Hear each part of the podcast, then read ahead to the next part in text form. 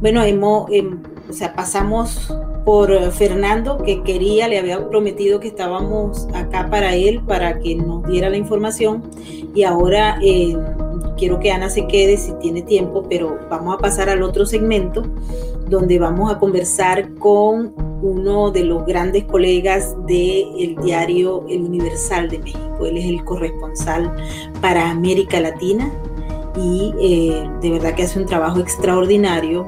Eh, él cubre El Salvador, que es una de nuestras grandes preocupaciones. También estamos preocupados por todos los países de América Latina, pero particularmente El Salvador acaba de realizarse unas elecciones parlamentarias y el partido Nuevas Ideas de Nayib Bukele arrasó.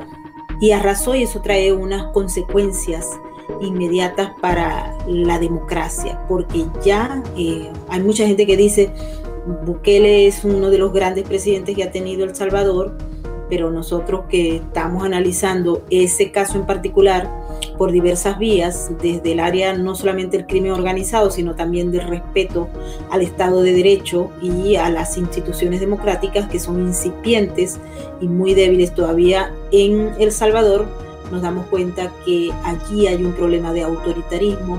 Este hombre prácticamente sometió, intentó someter a la Corte Suprema de Justicia y al Parlamento cuando en el Parlamento no tenía mayoría. Es decir, ahora de ahora en adelante ese Parlamento va a estar sometido a sus pies. Así que vamos a darle la bienvenida a mi colega y gran amigo José Menéndez. Muchísimas gracias por estar con nosotros. Me acompaña Luis Martín desde España y Ana Díaz que está acompañándonos en el programa el día de hoy. Adelante. Muy, buenos, muy, muy buenas tardes, muy buenas noches desde San José de Costa Rica. Maybor, a ver, asistimos el domingo pasado a, una, a un momento estelar de la democracia eh, en cuanto a que se cumplió el rito, el orden, la consulta tradicional, popular, correcta. No hubo, digamos, elementos para decir que hubo fraude, ni mucho menos. Lo que sí hubo es, obviamente, fue eh, un régimen que aprovechó toda su maquinaria del Estado, la del gobierno de Nayib Bukele, que asumió el primero de junio de, 2019, perdón, y bueno, toda esa maquinaria se puso a la orden del partido Nuevas Ideas. Bukele gana en 2019, pero sin el partido de él. Él se ve obligado a coaligarse, a aliarse a un grupo que se llama Gana, Gran Alianza Nacional por El Salvador, y con esta alianza él se postula a la presidencia y gana. Pero ¿qué es lo que sucede? que llega el primero de julio, asume, las elecciones fueron en febrero de 2019, él asumió sin bancada parlamentaria.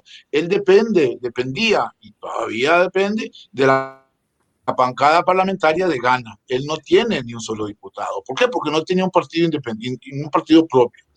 La, la maquinaria gubernamental eh, siguió su marcha, siguió su ritmo y Bukele asumió, bueno, asumió el 1 de junio, pero del 2019 y siguió con todo su eh, entarimado para posicionarse en su partido, nuevas ideas, y es el que, eh, digamos, la conformación parlamentaria, porque hay que entenderlo, de 84 diputados se ocupan 43 para con toda la presencia de todos los diputados, lo que se llama la mayoría absoluta.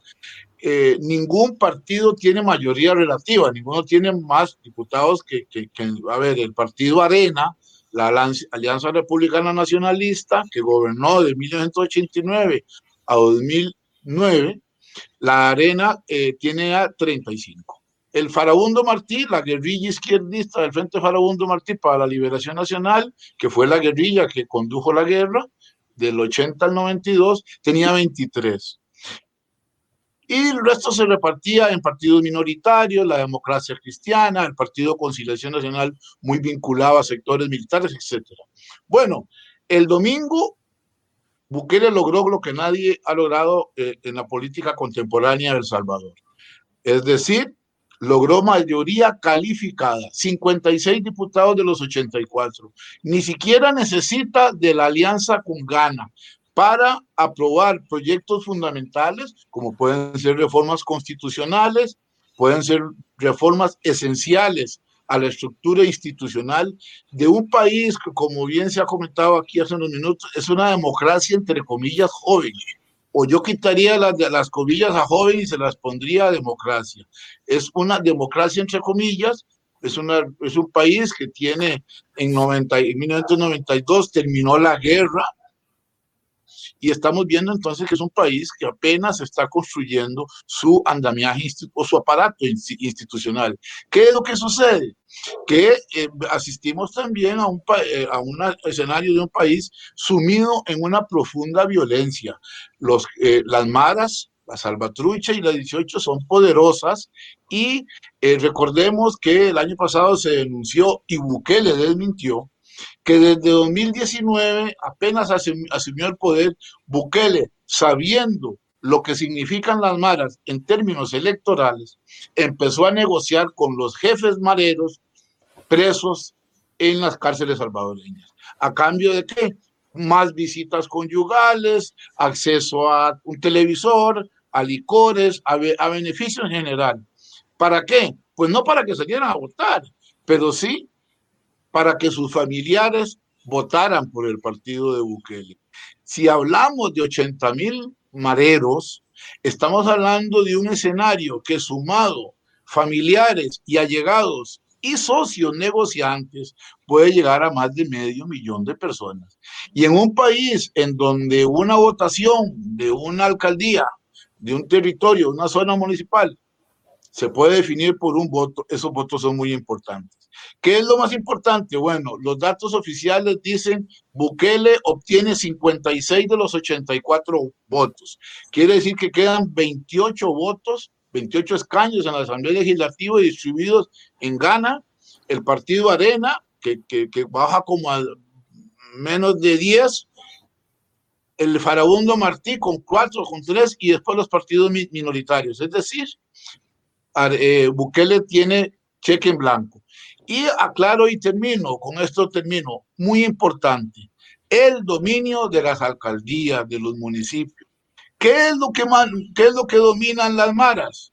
Las maras dominan territorios, entonces dominan municipios, son 262 municipios, no en todos hay masiva presencia marera, pero sí eh, en algunos el, el, el, matrimonio este del poder municipal con las mafias callejeras, cual y que es, no solo hay que entenderlo, son elementos que están al servicio del crimen organizado internacional. Son evidentes, yo ya he publicado en algunas épocas, en momentos hemos conversado en de que eh, tienen nexos, por ejemplo, con el cártel de Sinaloa, con los Zetas. Una vez hubo un robo de 200 y resto de lanzagranadas de las bodegas del ejército del Salvador que fueron a dar, bueno, las pararon cuando iban saliendo hacia Guatemala y las pudieron recuperar, pero es una fuerza muy importante. Entonces, aquí, aquí estamos viendo, uno, monopolio político de Bukele.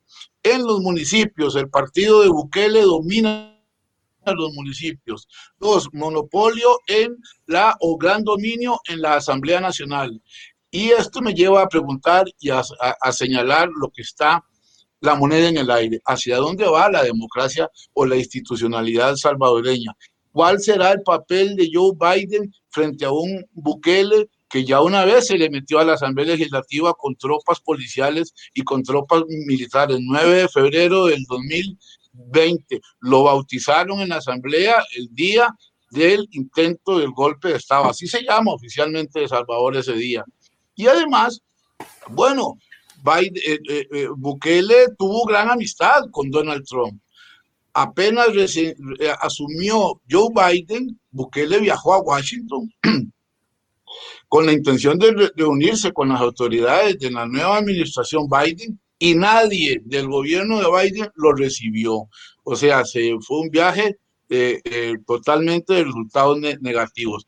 ¿Hacia dónde va esta administración? nuevo de Bukele que asumirá estos diputados el próximo primero de mayo, esa es la gran duda y cómo puede ser el choque con un país clave para El Salvador como es Estados Unidos por la migración, por la asistencia económica y por todo lo que representa históricamente Estados Unidos para El Salvador y, El Salvador para Estados Unidos como productor de grandes números de migrantes irregulares. Así es, mira, José, eh, justamente, ¿no? Eh, durante la administración del presidente Donald Trump se hicieron una serie de lobbies para que eh, Nayib Bukele fuera a la Casa Blanca, pero no se produjo tal visita, pero sí se hubo reuniones, recuerdo que hubo aquí mismo en la ciudad de Nueva York, donde se firmaron acuerdos para eh, beneficio del sistema migratorio entre Honduras, El Salvador y Guatemala, a través de lo cual se suministró por parte del gobierno federal unos montos de dinero que en estos momentos creo que van a volver a ser más o menos lo que estaban planteados. Se habla de 4 mil millones de dólares para mantener esos acuerdos, aunque esos acuerdos están paralizados o rotos por el momento. Porque la política migratoria de la actual administración tiene diferencias notables con la del expresidente Donald Trump. Pero tomando en cuenta que él no ha podido entrar a la Casa Blanca, ha pagado lobbies y se ha hecho denuncias acá sobre el dinero que se pagó a una de las agencias de lobby que nosotros conocemos para que se le abrieran las puertas, porque él quería ir a la Casa Blanca a tomarse la foto con Trump y ahora quería volver a la Casa Blanca a tomarse una foto con, con eh, Joe Biden, pero eh, no lo ha logrado. A ver por qué no lo ha logrado. Estos son temas importantes. Se han hecho investigaciones. Eh, Adelante, José. Sí, bueno, creo que en la Casa Blanca, así como saben a partir, que a partir del próximo domingo tiene un cheque en blanco, desde enero la Casa Blanca y el Departamento de Estado estaban muy bien informados de todas las operaciones y todo el, el montaje eh, de ventaja electoral que Bukele había instalado desde el Poder Ejecutivo. Y era evidente, existían estudios y sabemos que las embajadas de Estados Unidos eh, acostumbran a hacer sus propios estudios, sus propias investigaciones de la opinión pública y los sondeos eh, electorales y tenían información de que Bukele obviamente iba a salir con una gran ventaja electoral.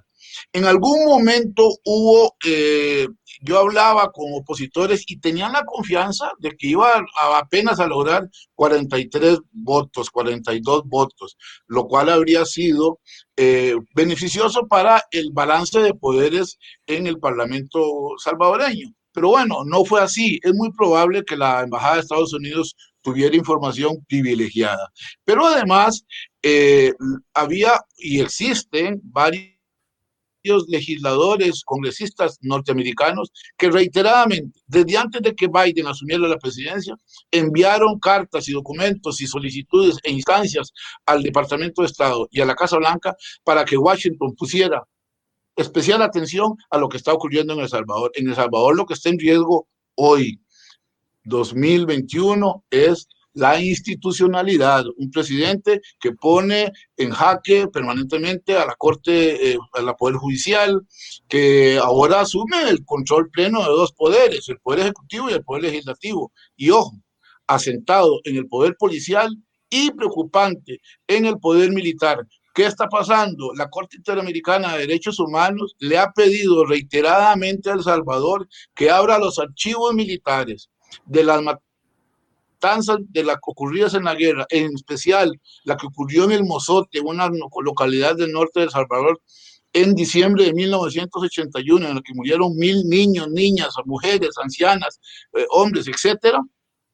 Y Bukele ha sido eh, complaciente, ha sido alcahueta, para decirlo en términos muy latinoamericanos, ha sido complaciente con el ejército que se ha negado a abrir esos archivos y que ha dicho que ya esos archivos no existen, que ya no, que son superados por la historia, etcétera. La realidad es que nos ha desacatado los mandatos de la Corte Interamericana de Derechos Humanos y eso es muy importante para la verdadera reconciliación de un país que, como decimos, a la vuelta de la esquina estuvo en guerra. Y cuidado, que está asumiendo nuevamente están saliendo de los cuarteles los militares. Ya hay militares premiados por haberlos eh, llevado a la Asamblea Legislativa el 9 de febrero, han sido premiados o, sacados del escenario con puestos en el exterior de privilegio. Es decir, hay un nuevo matrimonio muy delicado del Poder Ejecutivo con las fuerzas militares y las fuerzas policiales en un país en donde la inseguridad no donde la seguridad no existe, la inseguridad campea y eh, eh, eh, matan por un celular o matan por y después es un punto clave del tránsito del narcotráfico. Las maras son sicariatos al servicio de, las de los de los del crimen organizado. Ahí está el crimen, el cártel de Texistepeque, tal vez no se ha habido nombrar, pero el cártel de Texistepeque es un cártel importantísimo en El Salvador y que está en los cruces del ingreso de la droga desde Honduras por el norte hacia Guatemala, hacia el occidente. Entonces, no es cosa menor lo que está ocurriendo en El Salvador. Luis, ¿tienes alguna pregunta para José? La verdad es que estoy muy atento a todo el análisis que nos ha ido pormenorizando y yo me estoy enterando de muchas de las peculiaridades de este nuevo ejecutivo, pues precisamente por el invitado. Yo ahora mismo, la verdad es que estoy lleno de dudas eh, y la primera, me imagino que es la más humana, eh, que es eh, la legitimidad que tiene este, este nuevo mandatario para estar o si realmente, si realmente pone en, eh, en, jaque algún tipo de institucionalidad por, por, este sistema de mayorías que entiendo que estaba previsto por, por, ese sistema legislativo, ¿no? El hecho es que, el hecho es que yo particularmente soy de otra opinión. yo que estoy acostumbrado a las mayorías partidas de, de, de España, eh, me, siento, me siento complacido cuando alguien no tiene que pactar con, no tiene que ceder parte de su poder con, partidos bisagra que representan a minorías y en un momento dado se hacen valer y se, y se ponen y se imponen ¿no? sobre, sobre la mayoría de, de la voluntad que expresada en las urnas. Es otra visión totalmente, totalmente diferente. Lo que es que me parece muy preocupante es la aparente, al menos eh, probada convivencia con las maras, que son unos grupos hiperviolentos y, son terribles. Y eso, y eso me, la verdad es que me parece increíble y, y bueno, pues yo espero que, que, todo este tipo de situaciones pues pongan realmente, sí, ahí estamos viendo, lo estamos viendo, es, es increíble, ¿no? La, ya para empezar, la estética tan, tan violenta que tienen estos grupos ya, ya es, es simplemente intimidante, ¿no? Esa, eh, bueno, en fin, lo que, lo que podemos llegar a ver. Bueno, hay que decir que, que yo me he llevado tantas sorpresas por la, por el relato imperante que nos llegan de determinados líderes que estoy a expensas de hacer yo por, también por mi cuenta, por mi, mi, mi propio análisis de, del personaje, pero la verdad es que no, no pinta nada bien.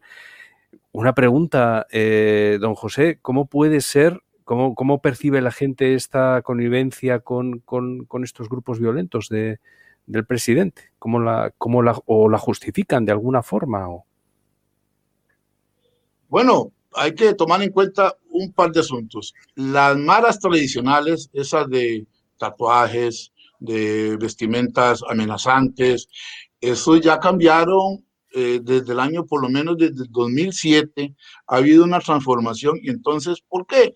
Porque los mismos mareros, por ejemplo, necesitan abogados al servicio de ellos, mareros también, que no anden con esas figuras y con esos eh, presentación eh, impresentable y que eh, puedan acudir a tribunales a defenderlos y a, y a, llevar sus casos. Entonces hay abogados, hay contadores, hay financistas, hay todo un nuevo andamiaje de las maras que está operando, porque tienen que operar finanzas. A ver, hay zonas en donde la extorsión mensual solo a los transportistas puede andar por el orden de los 100 mil, 150 mil dólares, comprobado por autoridades de la Fiscalía General de El Salvador. Solo en, zona, en algunas zonas particulares. Eh, hay, eh, entonces, quiere decir que el marero tradicional que, hemos, que tenemos como en la, en la retina desde hace muchos años, eso ha modificado, modificado por lo menos en los últimos 13, 14 años. Entonces, hay el riesgo de que dinero de las maras hayan penetrado también al, y ayudado al partido de gobierno. El, cuando las denuncias surgieron a mediados de, del año pasado, obviamente que Bukele desmintió, por ejemplo, desmintió a los medios de comunicación. Y la respuesta, además de desmentirlo, fue lanzarles todo el aparato o la estructura eh, tributaria o fiscal de El Salvador para averiguar si estos medios estaban al día en pago de sus impuestos, si se habían atrasado en algunas cuestiones y hacerles una investigación que más que investigación era un acto de represalia por lo que habían denunciado. Eh, la gente en El Salvador hay otro problema.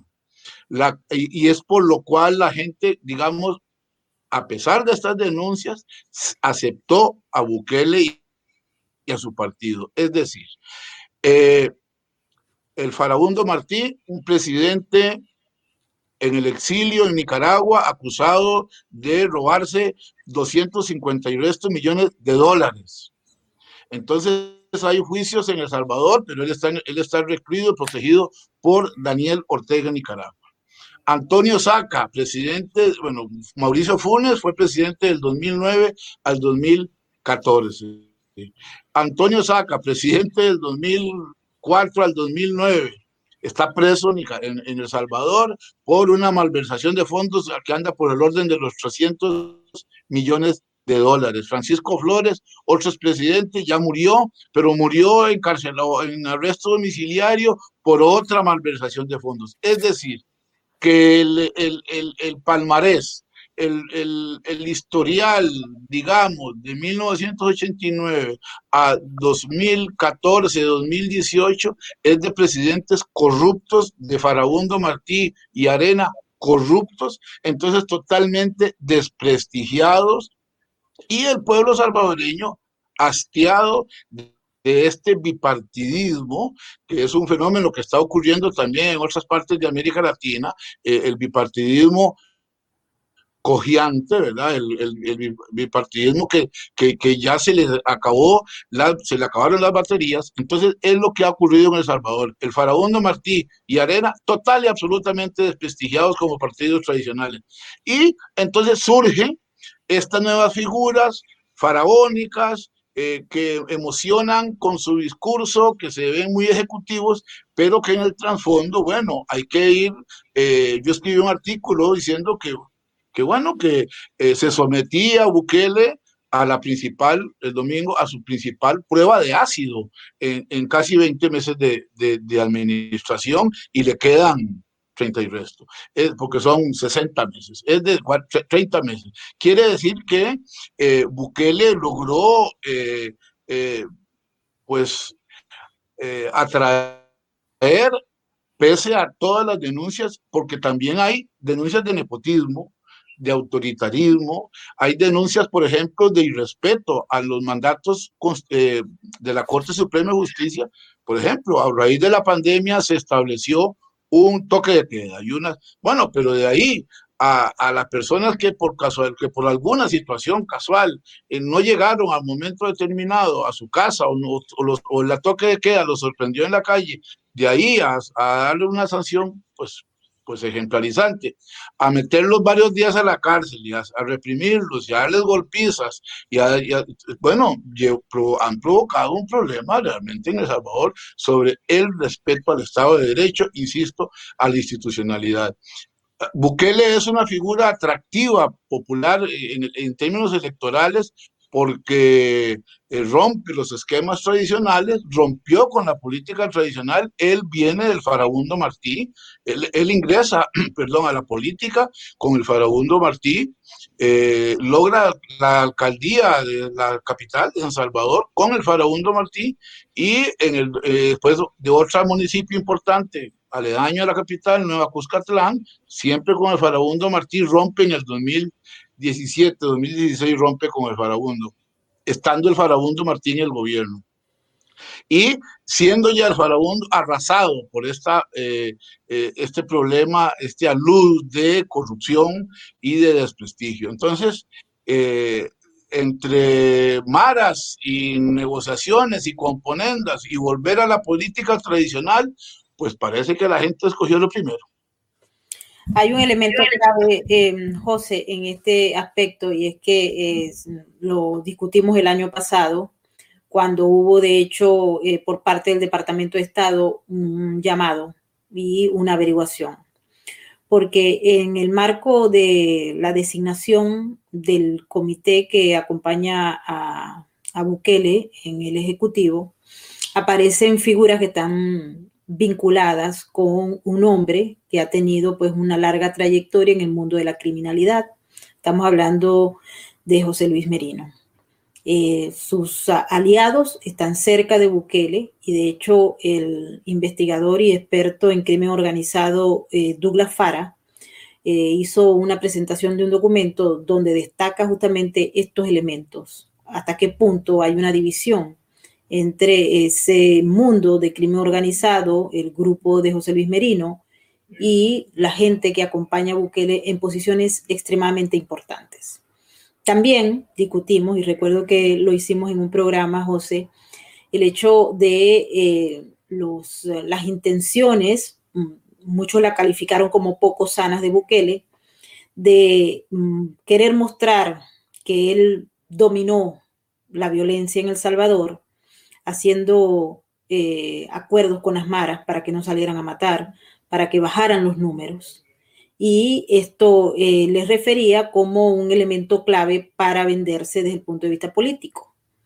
Todo con una especie de fantasmas que están vinculados a él porque, como tú lo, bien lo explicaste, Bukele llega de la mano del Frente Farabundo Martí y de la mano de José Luis Merino y esos ah, vínculos quedaron en la historia. Él estuvo allí cuando estaba siendo alcalde, apoyado por José Luis Merino. Hoy en día José Luis Merino está sancionado por la OFAC, pero sigue su negocio en el mundo criminal. Bajó las cifras de violencia a través de un acuerdo con las maras que él negó pero jamás se me va a olvidar aquel, aquel em, cuento que me echaste sobre que escondían a los muertos para que no los contaran. Así que adelante, porque este tema creo que es importante destacarlo.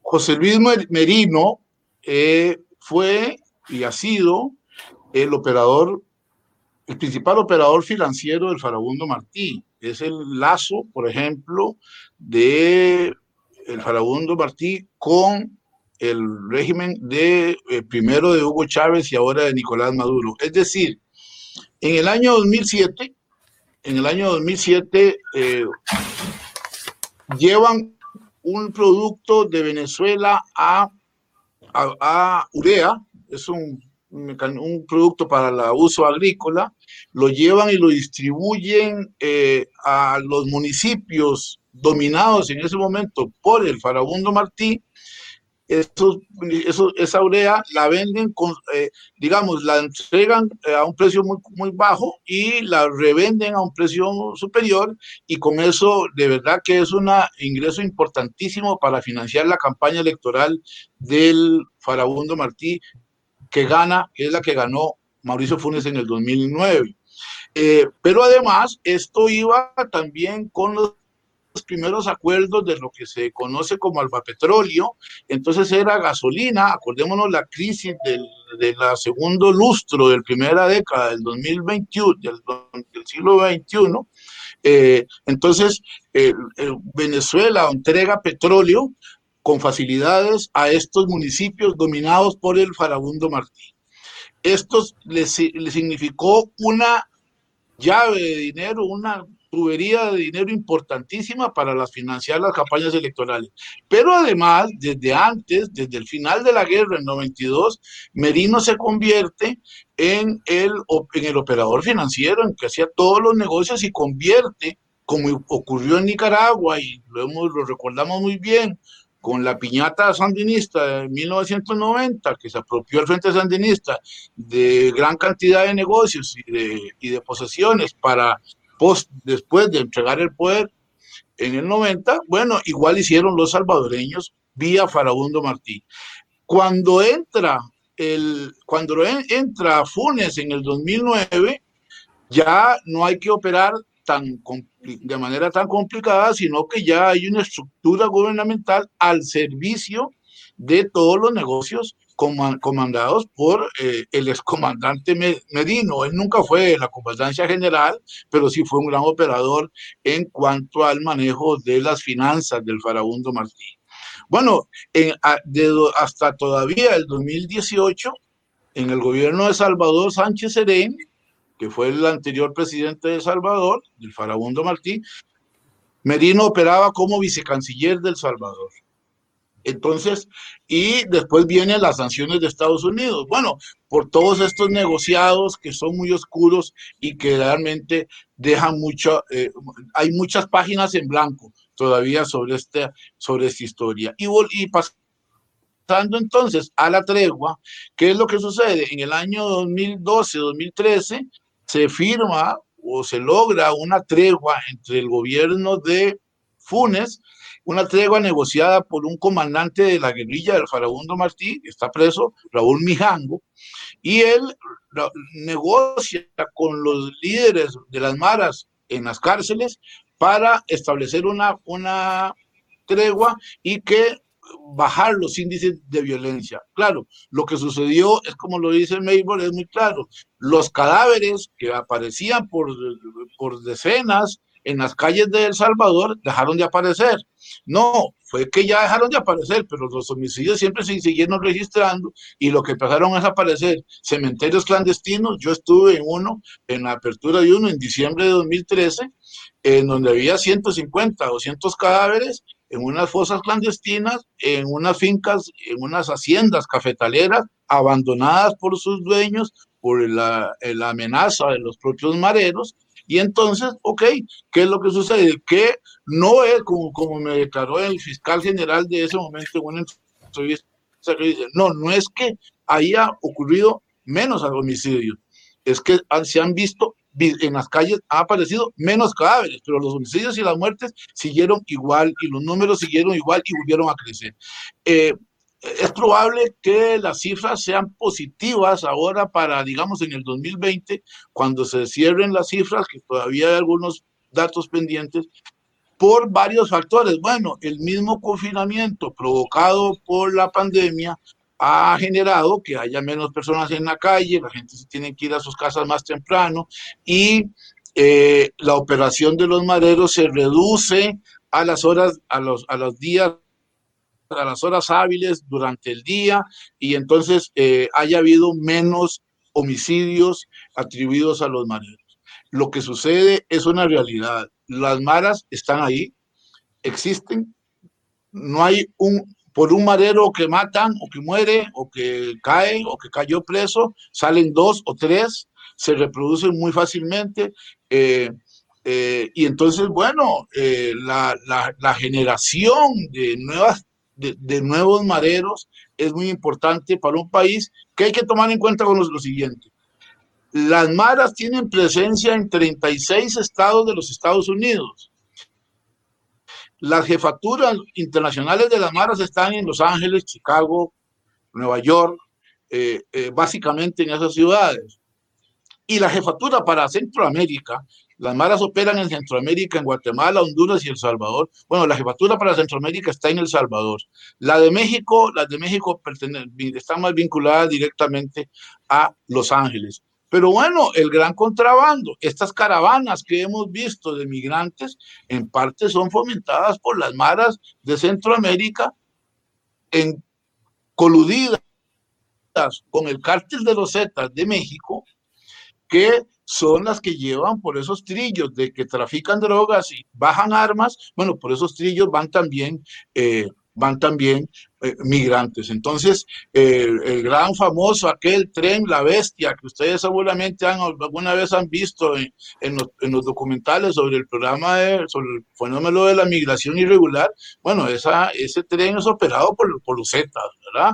Y entonces, eh, ¿Y quiénes son los que le traen a los Zetas los migrantes? Pues sus socios de las maras de, Guatemala, Honduras y de El Salvador.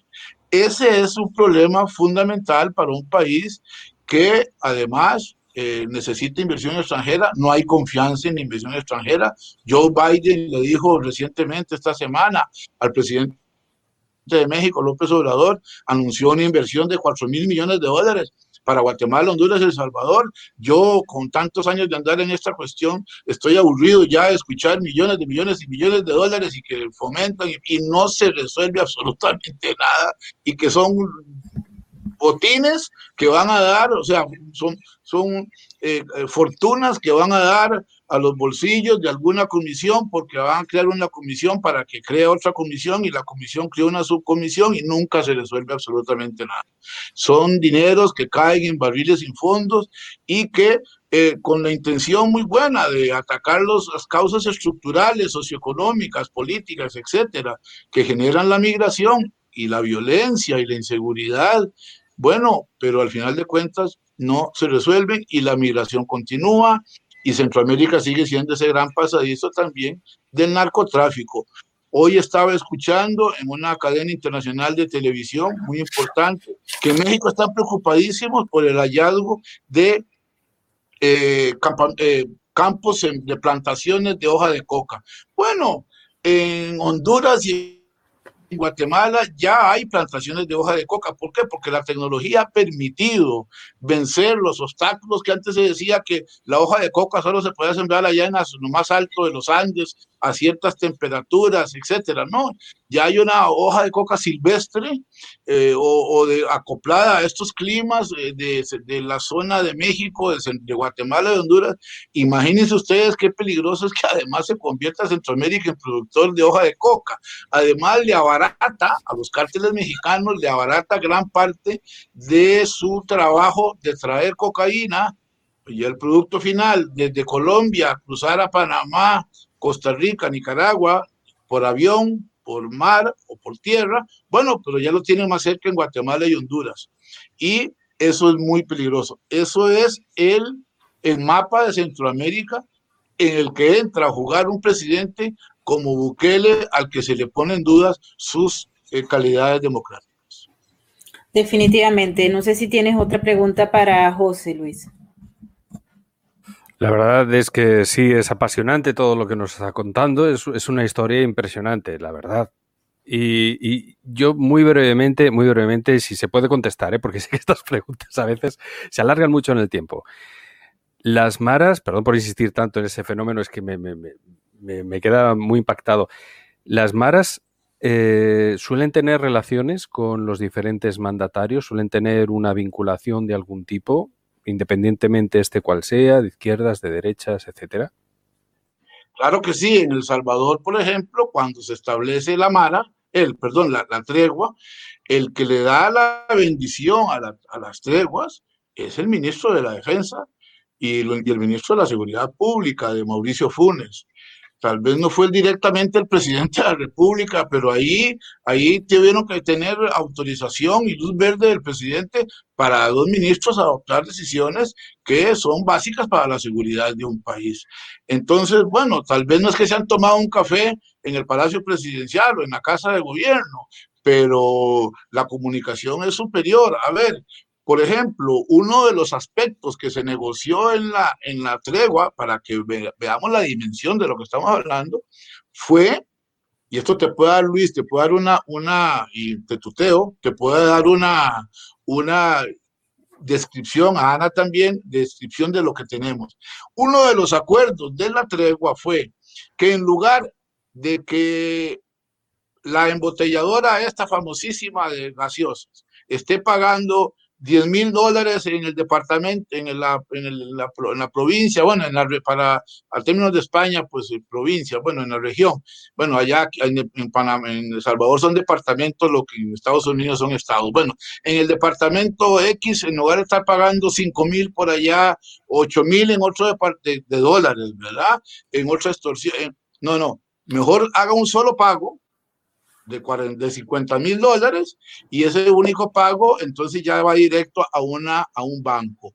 Bueno, entonces también el hotel que tiene una cadena en, centro, en El Salvador, en lugar de estar pagando varias veces el mismo eh, mensual, hago un depósito. Entonces él organizó una red de pagos millonaria por eso es que estaba preso por lavado de dinero, organizó una red de pagos millonaria para que, por ejemplo, las empresas de transporte urbano de pasajeros, en lugar de estar pagando en Santana, en Zacatecoluca, en San Vicente, en Morazán, en La Unión, que son departamentos de El Salvador, hicieran un solo pago. Entonces, unificaban los pagos. Bueno, eso demuestra el poder. Y esto lo estaba haciendo con la complicidad o con el, visto bueno de las autoridades del gobierno de Mauricio Funes. Entonces, como te digo, tal vez no se tomaron un café con Mauricio Funes o con el presidente anterior lo siguiente, pero la comunicación es directa porque son fuerzas muy poderosas, son fuerzas muy, muy poderosas que dominan zonas impresionantes de Salvador a las que la policía no entra y al ejército tampoco le interesa involucrarse. Sí, fíjate que el, el, periódico El Faro publicó unos documentos el año pasado, cuando hubo todo este escándalo de los acuerdos presuntos entre Nayib Bukele y las Maras, Salvatruchas, eh, donde justamente eh, los documentos daban evidencia de la relación que tenía el gobierno de Bukele con estos eh, grupos organizados criminales, ¿no? Y la verdad es que... Eh, quedó documentado, Neighbor, quedó documentado, disculpa que te interrumpa, quedó documentado, eh, ¿por qué? Porque en las bitácoras, en las cámaras de televisión, en los registros penitenciarios, fulano de tal entró a esta hora, se reunió en tal calabozo, y bueno, pero en ese tal calabozo estaba el jefe de la Mara, de la Mara Salvatrucha, o la, entonces eh, quedó totalmente documentado y no fue una, dos o tres veces, sino fue un proceso que empezó en junio de 2019 y que fue destapado, fue descubierto periodísticamente eh, a mediados del año del año pasado. O sea, es un trabajo muy largo, así un trabajo muy largo que no fue algo improvisado y ahí se negociaron cosas muy fuertes. Cosas muy fuertes que, por cierto, trajeron un rédito, grandes beneficios ahora, porque es eso que se negoció el año pasado y en el 2019 se está ahora beneficiando. O sea, los logros se vieron en este proceso del día domingo y bueno, ya en mayo otro gallo canta a José porque toma el poder el nuevo Congreso y ahí pues avanza. Para nadie es un secreto las actitudes eh, autoritarias y el poco respeto al Estado de Derecho del señor Bukele y el acoso a la prensa y a los disidentes. Eso ya no tendrá, ya no tendrá que marchar con la policía y con las tropas del ejército, ya no tendrá que marchar hacia la Asamblea Legislativa, sino que ahí van a estar sus, sus, sus, eh, peones y sus eh, alfiles y sus torres bien instaladas, para decirlo en términos del ajedrez, y van a estar muy bien ubicadas como fichas al servicio de un hombre implacable, intolerante, y que no perdona. Así es. Bueno, José, vamos a seguirle el, Muchas gracias. La verdad es que eh, El Salvador, bueno, es uno de los temas de trabajo y estudio que tenemos. Investigamos El Salvador desde hace mucho tiempo y estamos muy preocupados por lo que está pasando. Independientemente, porque, como dice José, el Nayib Bukele es uno de estos líderes que desde el punto de vista del mercadeo y del manejo de las redes sociales se ha convertido en todo un fenómeno, pero detrás de él está ese hombre autoritario, no, no es una historia de los medios de comunicación del Salvador, sino que hay evidencias claras que muestran esa actitud. Mil gracias, José. Con muchísimo gusto, un, gran placer haber compartido con ustedes esta, esta conversación periodística tan interesante. Bueno, un abrazo y de verdad muy agradecida. Nosotros seguimos con el... Ah, buenas noches, José. Nosotros seguimos, eh, eh, yo sé que están súper, yo, sé que cada vez que yo hablo con José, hago un programa con José, todo el mundo queda así, porque lo que pasa en El Salvador es muy fuerte. Y lo que pasa en toda Centroamérica, ¿no? Vamos a tener eh, la próxima semana un trabajo, o sea, vamos a publicar un trabajo y vamos a tener un programa sobre lo que pasa en Honduras que no sé qué es lo que peor, si es Honduras, si es Bolivia, bueno, pero lamentablemente está todo allí mezclado. Ana, te dejamos muda. No, no me dejaron muda. Lo que pasa es que no tenía esta información de Bukele, eh, pero sí me había llegado un video donde él hizo, él hizo un programa de entrega de computadoras a todos los niños de, El Salvador.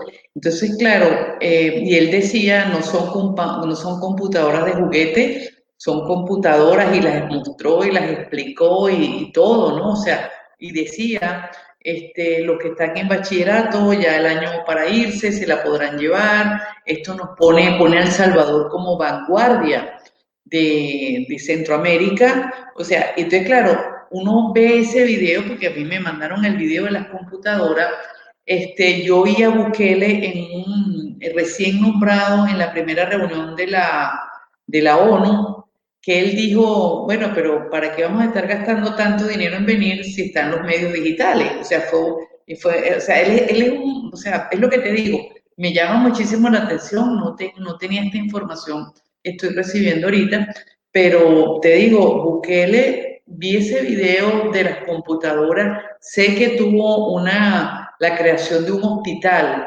O sea, si, si Bukele sacó los votos que sacó y las mayorías que sacó este, sin hacer trampa, es porque de alguna manera está haciendo, o sea, se está identificando con la gente, no sé, pienso yo. Este, claro, viene por un lado entonces la parte de la posibilidad de que esté en combinación con los Mara, que eso es terrible, pero lo que, para mí ha sido, como quien dice, muy novedoso esta información que, está dando.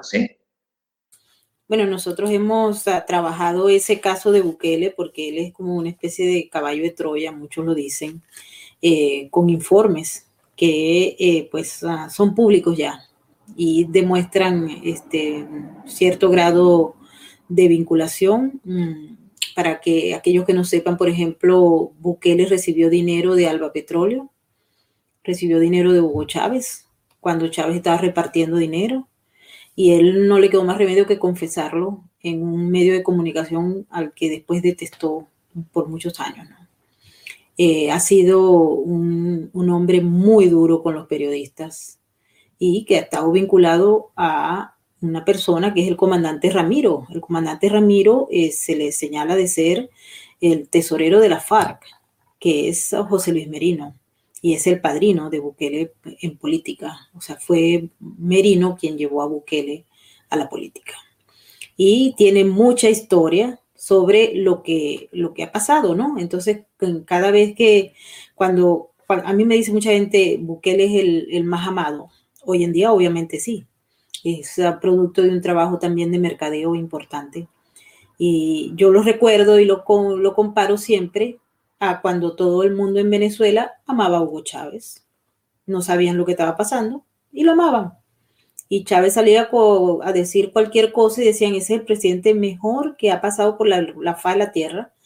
Y ahí vemos el problema. Sí, es que eso es lo que me llama la atención porque este, no sé si es que esta gente ha cambiado de táctica, no sé si me entiende. O sea, generalmente esto, este comunismo, este socialismo del siglo XXI no se identifica con, con la gente ni, da, ni hace cosas buenas por la gente, más bien las contrae y las deprime. Entonces, cuando tú me estás diciendo esto, me llama la atención porque puede ser un cambio de estrategia, es lo que, lo que me llama la atención. O sea, este, porque quizás estos países, vamos a decirlo, está utilizando eso y se gana la gente con, de esta manera. Por eso es que me llamó la atención y me quedé así como, wow, o sea, puede ser eso, un cambio de estrategia del socialismo del siglo XXI. Son muchos los elementos que están, de hecho, nosotros en Venezuela Política tenemos uh, varios trabajos dedicados a este tema.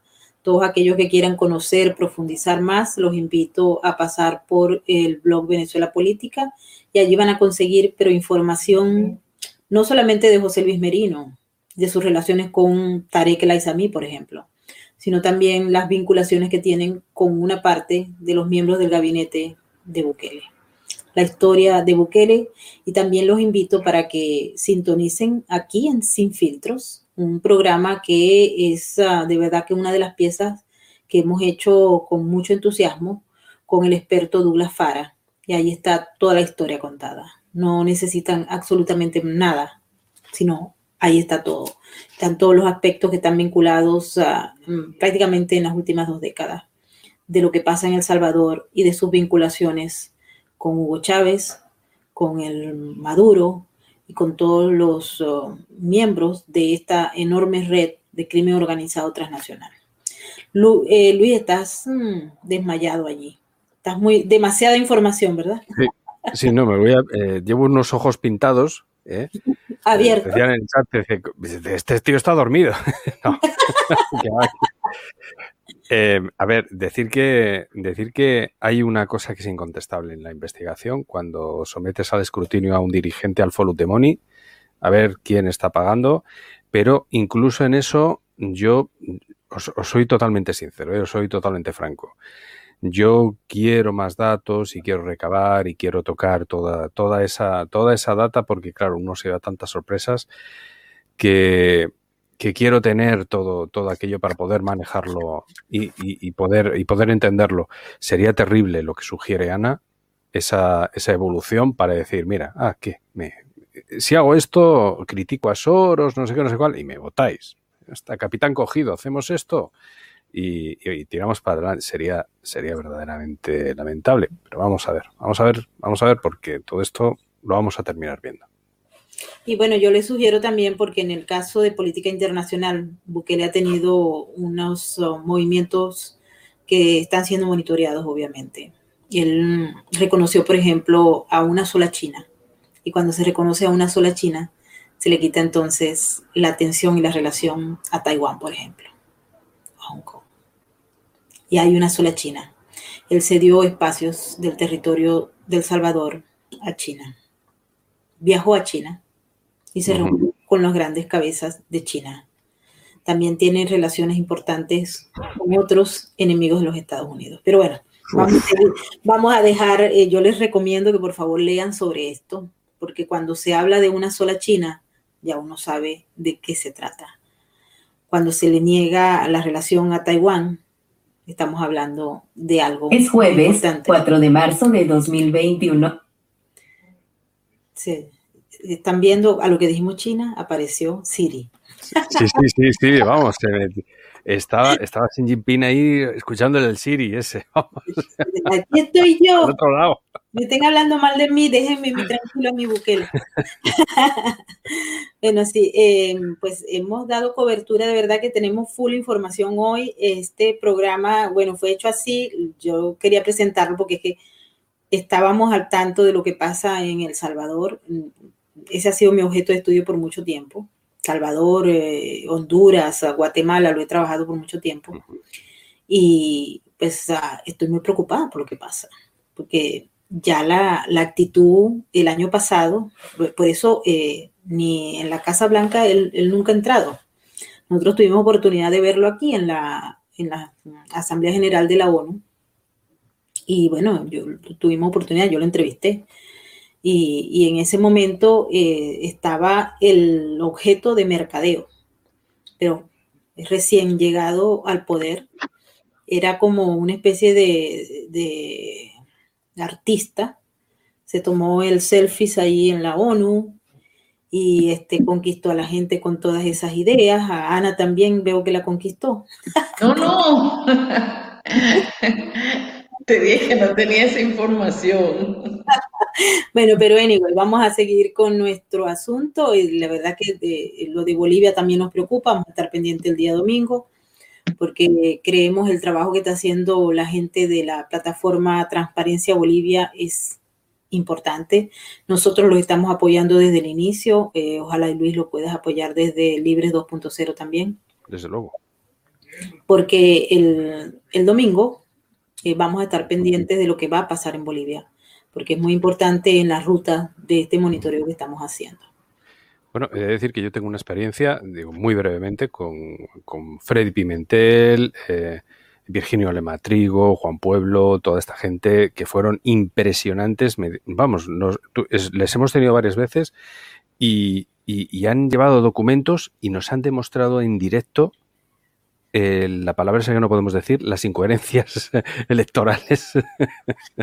En Bolivia hay, nosotros tuvimos oportunidad de ver, o sea, de, asistir a, a, lo que ellos llaman las salas, donde presentan todo el sistema y obviamente irregularidades por todos lados.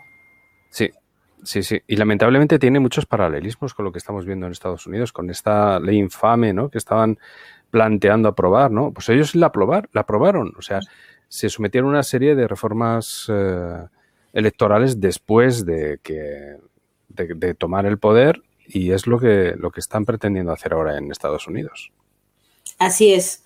Bueno, recuerden que mañana tenemos la, el, o sea, el, estreno, vamos a llamarlo así, de Seguridad sin filtros con Joseph Humairer.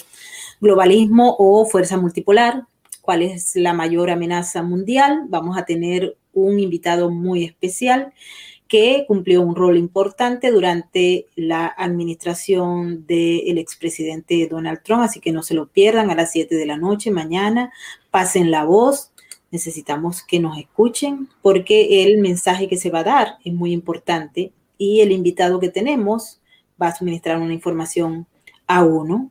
Es la primera vez que va a dar una entrevista en español para un medio en español.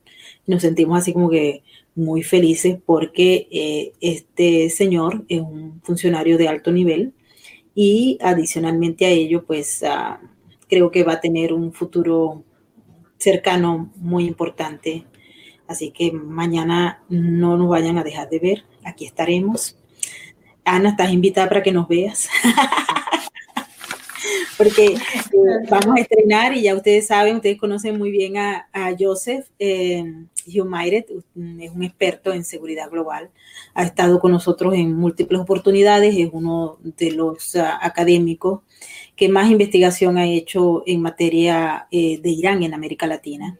Y por supuesto que en esas investigaciones se destaca un hombre que es el más importante, tal vez el más inteligente del régimen de Nicolás Maduro, Estamos hablando de Tarek El Aizami, alias Aka, alias Tea, alias eh, El Turco y alias El Califa.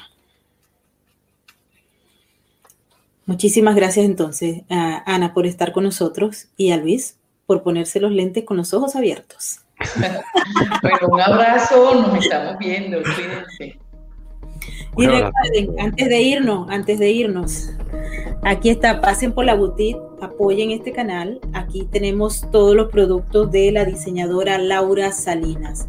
Laura Salinas está haciendo un trabajo maravilloso, ya lo tiene casi listo, de su nueva colección que se llama Patriotas. Aquí tenemos la jarra para que ustedes vean, a ver. Ayer teníamos la camisa, ya ordenamos la camisa de Luis y la de Carmen para que eh, cuando hagamos un, próximo programa estemos todos uniformados. Hombre, eso será cuando hagamos alguna corresponsalidad a pie de calle, será obligado que el llevarlo, vamos. Así es. bueno, feliz noche y nos vemos ah, mañana. Recuerden, seguridad sin filtro mañana.